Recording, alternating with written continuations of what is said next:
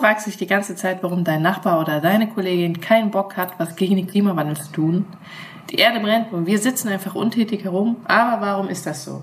In diesem Podcast erkläre ich dir das anhand der sieben Drachen von Robert Gifford. Es ist eine Art oder eine Möglichkeit, das zu erklären, warum wir ganz oft das Gefühl haben, wir machen zu wenig oder warum wir manchmal denken, hey, kann ich jetzt fliegen? Ja klar, ich lebe ja vegan oder auch einfach eine Erklärung, warum vielleicht manche in deiner Familie oder in deinem Freundeskreis oder einfach auch Menschen, die du gar nicht kennst, immer noch den Klimawandel leugnen und nichts tun.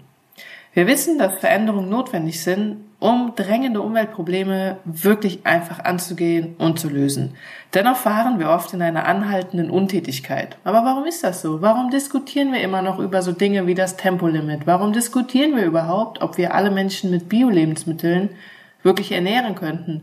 Oder warum diskutieren wir dauernd, ob eine vegane Ernährung gut ist oder nicht? Oder warum diskutieren wir überhaupt, dass äh, ein Mann nur ein echter Mann ist, wenn wir Fleisch ist? Warum machen wir das?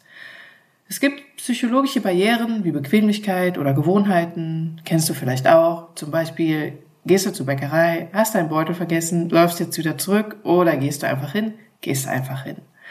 Mangelnde Sichtbarkeit auch von Auswirkungen, die das eigene Handeln haben kann, kann ein großer Grund sein. Ich weiß nicht, ob du das Glück hast, eine App zu haben, die dir den aktuellen Stromverbrauch bei dir zu Hause zeigt. Ich habe das nicht, aber ein Bekannter von mir hat das, ein, äh, eine bekannte Familie. Ich erzähle kurz das Beispiel und bei denen war es so, dass die ähm, gar nicht so auf den Stromverbrauch geachtet haben, bis sie diese App hatten. Dann hatten sie auf einmal diese App und haben direkt gesehen, wie viel Strom sie verbrauchen und auch direkt, wie viel Geld das kostet wenn so tagsüber alles passiert ist, was normal passiert ist. Waschmaschine lief, Spülmaschine lief, es wurde gesaugt, Fernseh geguckt, Computer gespielt, in die Sauna gegangen, Musik gehört, Handy aufgeladen, gekocht, einen Kuchen gebacken, was eben so alles bei einer Familie passieren kann, wenn man eine Sauna oder ein Solarium hat oder vielleicht auch noch das Elektroauto lädt.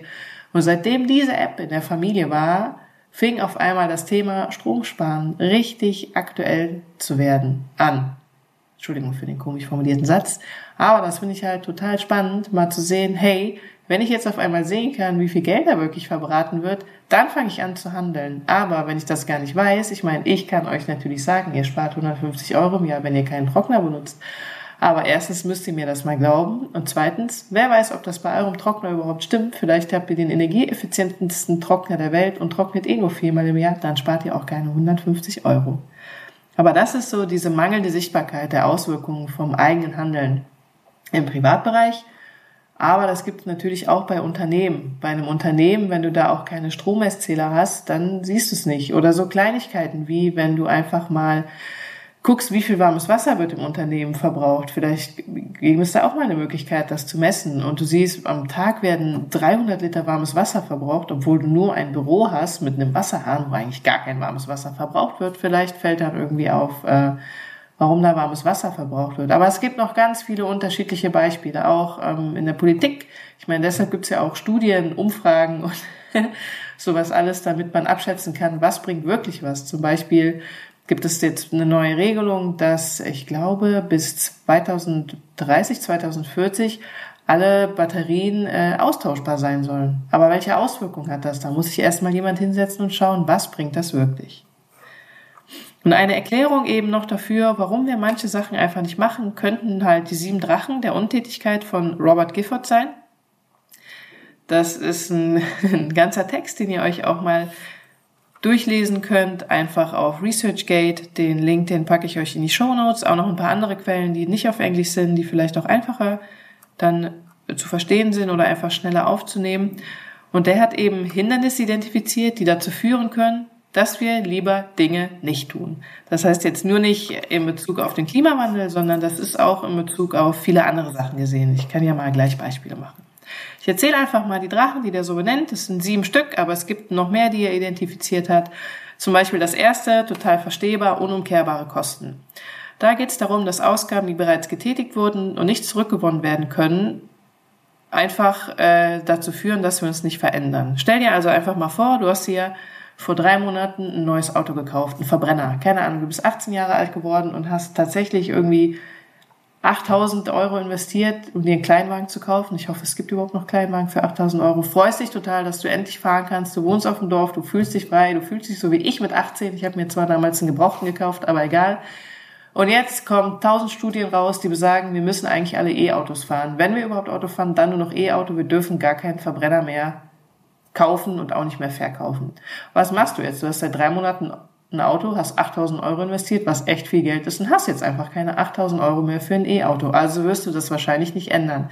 Das Gleiche kann man auch aber auf unternehmerischer Sicht sehen, wenn da zum Beispiel eine neue Anlage gekauft wurde, die halt total hohe ähm, Stromkosten verursacht. Und jemand hat zufällig jetzt eine neue Anlage entwickelt, die das Gleiche kann mit deutlich weniger Ressourcen verbraucht, dann macht man das wahrscheinlich als Firma auch nicht, weil man gerade die Anlage ja für eine Million gekauft hat. Ähm, der Vergleich mit anderen ist der zweite Drache. Ich glaube, das ist etwas, was wir alle sehr gut kennen.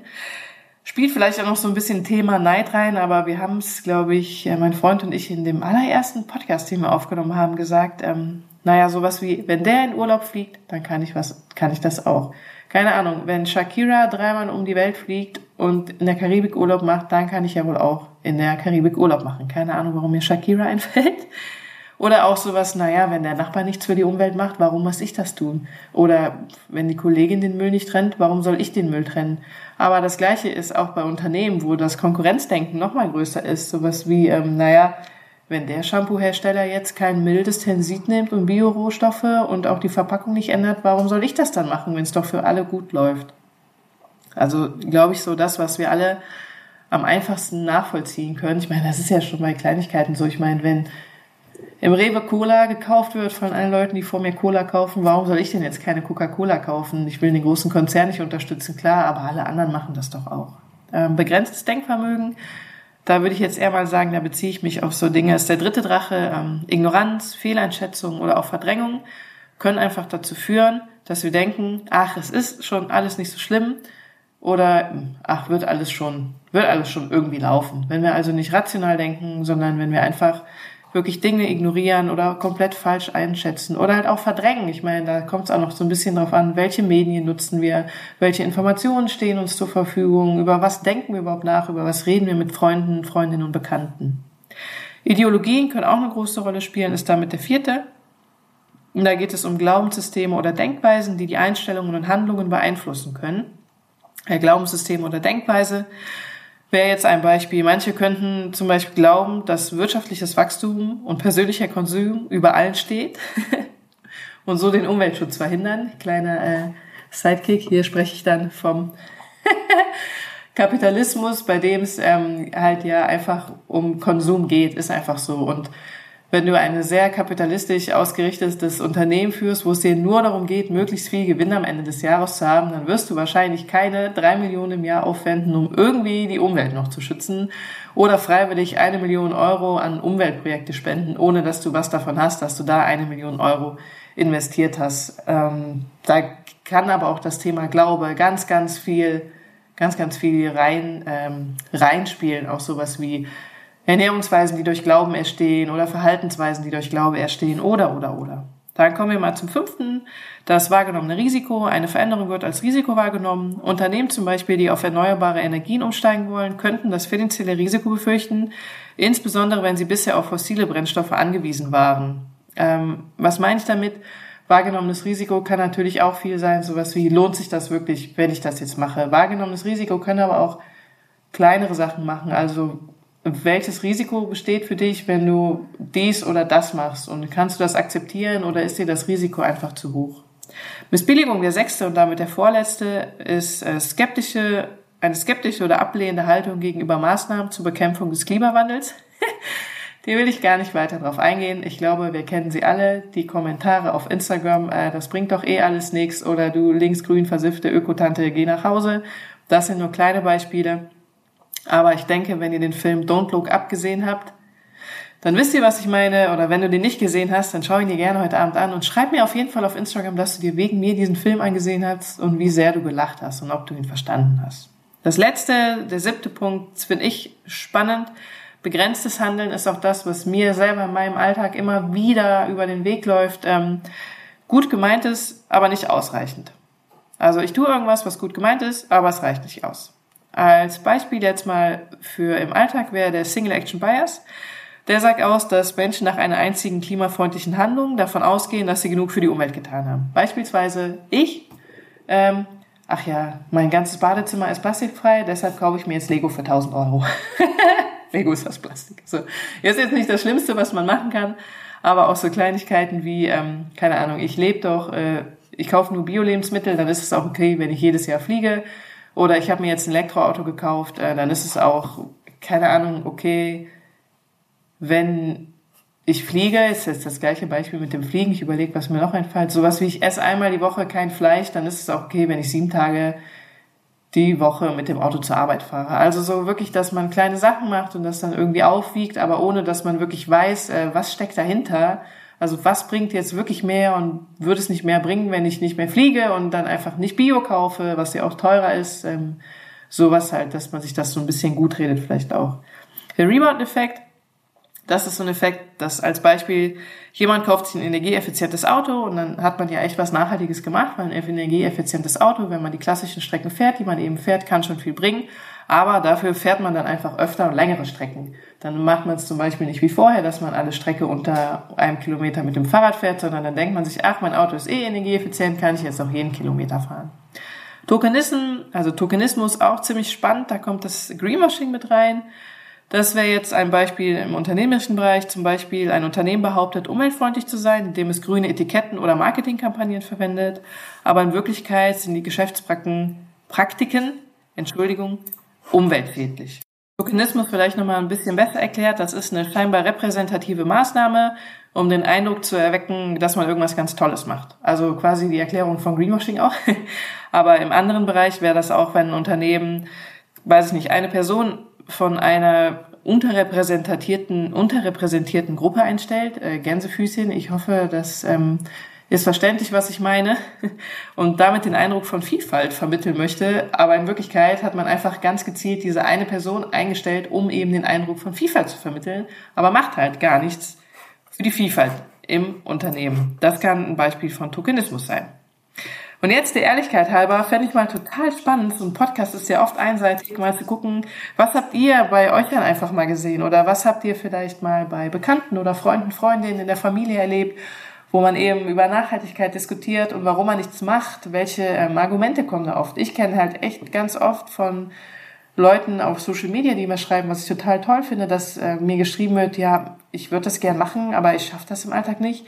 Außerdem weiß ich gar nicht, was das bringt. Und ich glaube, das ist so eine der, der größten Sachen. Wir wissen einfach nicht, was es bringt. Es wäre total geil, wenn in jeder Wohnung Stromzähler installiert werden, Wasserzähler. Und wenn da aber immer wirklich dabei steht, wie viel Geld man gerade ausgibt. Also wenn du den Wasserhahn aufmachst, um dir die Hände zu waschen, steht dann da 5 Cent, 10 Cent, 20 Cent. Und das wird halt immer mehr, umso länger du die Hände wäschst. Oder wenn du Gamer oder Gamerin bist und du sitzt an deinem PC, ich habe früher WoW gespielt stundenlang und dann kommt halt jede, jede Stunde irgendwie so ein Klicker, wo steht, du hast gerade diesen Monat 195 Euro für Strom ausgegeben und der Monat ist ja erst seit 10 Tagen. Wenn du so weitermachst, gibst du diesen Monat 400 Euro für Strom aus, weil du die ganze Zeit am Game bist.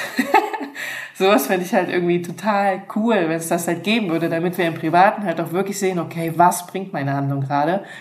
Und es gibt vieles, was wir messen könnten. Klar müsste man auch tausende Messgeräte dafür aufbauen und das müsste die Leute interessieren. Aber es gibt Sachen, die werden wirklich messbar. Auch sowas wie Streaming keine Ahnung, wenn du jetzt eine Serie streamen willst, dass dann da irgendwie erscheint, hey, wenn du die Serie streamst, verbrauchst du so und so viel Strom, das sind, keine Ahnung, 8 Euro. Lädst du die aber runter und guckst die runtergeladen, würde das nur 2 Euro kosten und weniger Ressourcen verbrauchen. Ist nett mit den Ressourcen, aber ich glaube, die meisten Menschen, so wie mich, kriegst du auch auf jeden Fall schneller nochmal darüber, dass du, dass man Geld einspart.